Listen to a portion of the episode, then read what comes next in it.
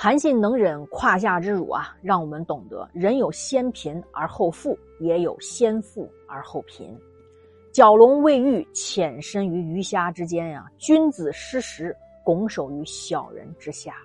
天不得时，日月无光；地不得时，草木不长；水不得时，风浪不止；人不得时，利运不通。盖人生在世，富贵不能移。贫贱不能欺，此乃天理循环，终而复始啊！关于韩信的故事非常多，最著名的故事当属萧何月下追韩信。韩信原来呢是项羽的部下，他有勇有谋，是天下无双的军事家。那他如何去投到刘邦的阵营，又是如何又得以重用的呢？大家好，我是瑞奇。翻到中华书曲版《资治通鉴》小黄皮二十册那个版本，第一册三百一十二页。上一回啊，我们说到韩信熟读《孙子火攻篇》当中，“主不可以怒而兴师，将不可以运而制战，合于利而动，不合于利而止。怒可以复喜，运可以复悦。亡国不可以复存，死者不可以复生。”故明君慎之，良将警之，此安国全军之道也。你背了吗？背吧，一定有用的。秦二世二年（公元前二百零八年），项梁、项羽统帅八千江东子弟兵啊，渡江北上，进入了东海郡。英布和蒲将军的军队啊，谋士范增和钟离莫等人呢，也都是在这个时候加入了项梁的。军中合并整编的项梁军啊，就沿着大泽北走高邮，进入了淮阴。韩信终于盼到了自己出山的机会啊，他就将这个《孙子兵法》呀，小心翼翼地藏到了怀中，就仗剑投军，成了项梁军中的一名战士。他从军以后啊，有机会啊，就随着项梁军参与到了每一次的战斗。定陶惨败之后呢，年轻的韩信啊，算是侥幸逃脱了一死。那战友们啊，被秦军如同捕羊追兔一般呢杀戮的惨状，他是刻骨铭心，欲哭无泪啊。巨鹿之战之后啊，韩信又归属项羽，项羽就任命他做了郎中，那就是亲近项羽的侍卫了。韩信也曾多次啊向项羽献策呀，但是项羽都不采纳。汉元年的四月，住在坝上的刘邦啊，就拔营启程了。他要赴汉中而去啊。当时追随刘邦啊，进入蜀地的有上万人之多，史称叫诸侯子。他们这些人呢，日后也成了西汉建国的中坚力量。那韩信就离开了项羽，也追随刘邦啊，前往了汉中，成了数万诸侯子当中的一员。不过，在诸侯子当中啊，韩信发的大愿是最大的。他的抱负啊，是要做整个汉军的大将军。虽然他现在呢是寂寂无名，只担任了连奥这样的一个很小的官在这个期间呢，韩信犯法了，还被判斩刑。同他一起作案的这十三个人啊，都被斩首了。该轮到韩信的时候啊，韩信仰头探天。刚好啊，看见滕公夏侯婴，他就喊啊：“汉王难道不想夺取天下吗？为什么要斩杀壮士？”夏侯婴一听，哎，觉得此话非同凡响啊。又看韩信长得仪表堂堂，于是呢，就将他释放了，不处斩了。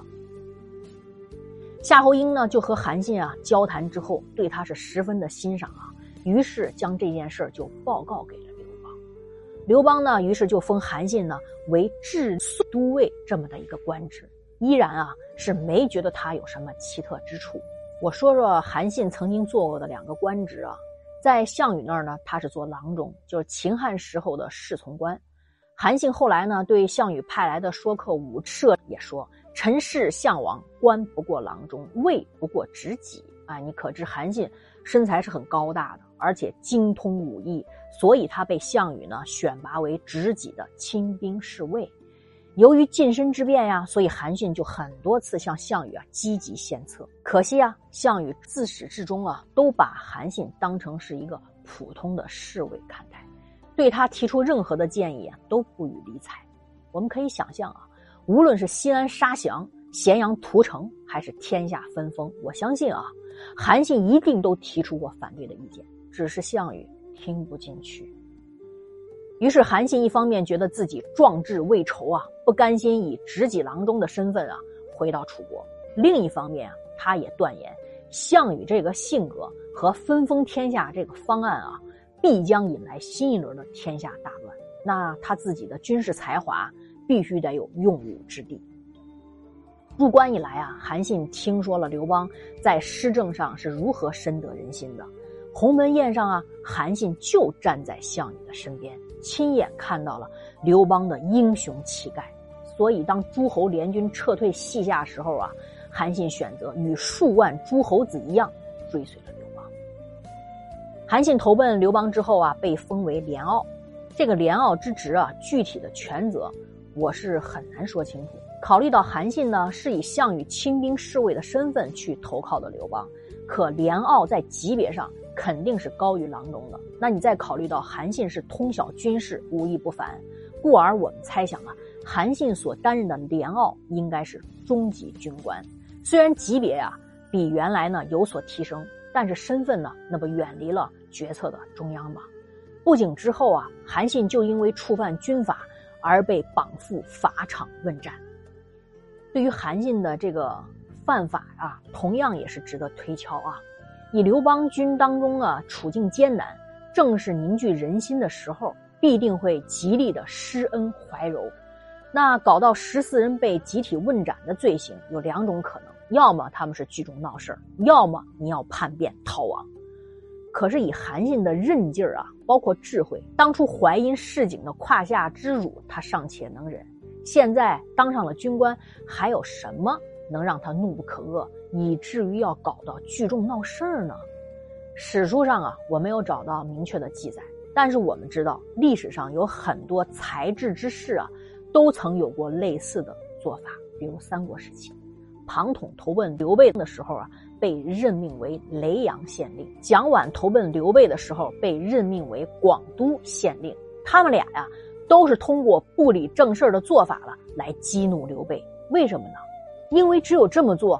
他才能引起刘备的注意啊，使其明白自己非百里之才啊。以同理推测，韩信极有可能啊是被派的驻守巴蜀很偏远的地区，担任了一个中级军官。他因为不甘心自己身上的才华抱负被埋没，所以啊他才冒死啊想引起更高层官员的注意。果然呢，韩信在被绑赴法场之后。因为一句“上不欲救天下乎？何为斩壮士？”就引起了刘邦亲信夏侯婴的重视。夏侯婴见韩信气宇不凡啊，交谈之后大为赞赏，就把他推荐给了刘邦。刘邦随后任命韩信为治粟都尉啊，治粟都尉是负责军中啊粮草的这么个官员。虽然与韩信的理想抱负还是相距很远啊，但非常庆幸的是。他总算是因为这件事儿回到了中央系统，而且这个官职啊，让他能够与主管财政后勤的丞相萧何有了更多的交往。韩信还有机会多次与萧何谈话呀，萧何就越发了解韩信啊，觉得韩信啊非同凡人。刘邦抵达南郑之后啊，诸将和士兵们啊都唱着思乡的歌啊，想要东归啊，很多人而且都已经啊在逃跑的路上。当时刘邦的军中啊，那是每一天常常啊都会有逃跑的人。那没有受到重用的韩信啊，就揣测自己的前途恐怕是到此为止了吧。于是他也弃之而去，逃跑了。后来萧何发现韩信不见了，听说韩信逃走了，都来不及向刘邦汇报啊，翻身上马亲自追赶。于是有人啊向刘邦报告说呀，宰相萧何也跑啦。听到这个消息的刘邦，一时间呀，五雷轰顶，好像失去了左右双手，不知道如何是好啊。如此煎熬中啊，过了两天，萧何才回来觐见刘邦。再见到萧何的刘邦啊，是既怒又喜，就问他：“你也逃跑，究竟是为了啥？”萧何回答说：“臣下岂敢逃跑啊？我是追逃跑的人。”刘邦就问。你追谁呀？萧何就说：“韩信。”一听这名字呀，那刘邦啊气就不打一处来，高声大骂：“鬼才相信你个屁话！军中逃亡的将领不下数十人，你都不追，你去追韩信，你这是把老子当寡怂了吧？”萧何平静而坚决地说：“那些将领要多少有多少，可是韩信那是国士无双。如果大王想要长久的做汉中王，那就不要用韩信。”但是如果大王你想争天下，除了韩信，再也没有任何人可以帮大王谋略这件事儿了，就看大王您如何决策了。刘邦接着说呀：“我当然要回到东方了，怎么可能长久被困在这儿呢？”看这时候语气啊，就平和多了。萧何接着说：“请大王定夺呀，如果决意向东，我们去夺天下，那就用韩信。”韩信才会留下。如果不能用韩信，他终究是要离开我们的。刘邦是深知萧何这人啊，行事稳重，这番话一定是他深思熟虑的结果。他稍作考虑之后啊，刘邦就回答说：“为了你，我任命韩信为将军。”萧何毫不妥协的说：“呀，仅仅就是一名将军吗？那韩信还是不会留下来。”刘邦沉默了一会儿，低下头。很快，他又抬起头，非常果敢的说：“好，那我就请他来当统帅大将军。”萧何马上施礼说：“臣下为大王庆幸啊！”于是刘邦啊，就下令去让韩信进帐，准备直接就授他为官职。谁知道萧何却说：“大王待人素来都是傲慢无礼。”现在啊，你拜统帅大将军，你就像呼喊小孩一样那么轻率。韩信前段时间之所以逃跑溜掉，就是因为这个。大王，如果你真心决定任命他为统帅，请你选择一个良辰吉日，沐浴斋戒，设立高台，然后登台拜将，礼节周全，方才可以。刘邦听后呢，哎，一一都答应了。等到刘邦要登台拜将的消息传出以后啊，那将领们大为欢喜。那每个人都觉得呀，哎呦，是不是自己就要被封为这个统帅大将军了？一定是自己莫属。你想，三军主帅这个岗位啊，不是随便给人的啊。刘邦愿意交给韩信，这就充分证明刘邦希望啊赌一把大的。可问题是，刘邦为什么愿意赌？其他那些曾经跟着刘邦打天下善战的将领们。他们愿意赌吗？他们能服气韩信吗？韩信的封将之路会顺利吗？今天呢，我们就到这里吧，我们下期见，爱你们，晚安。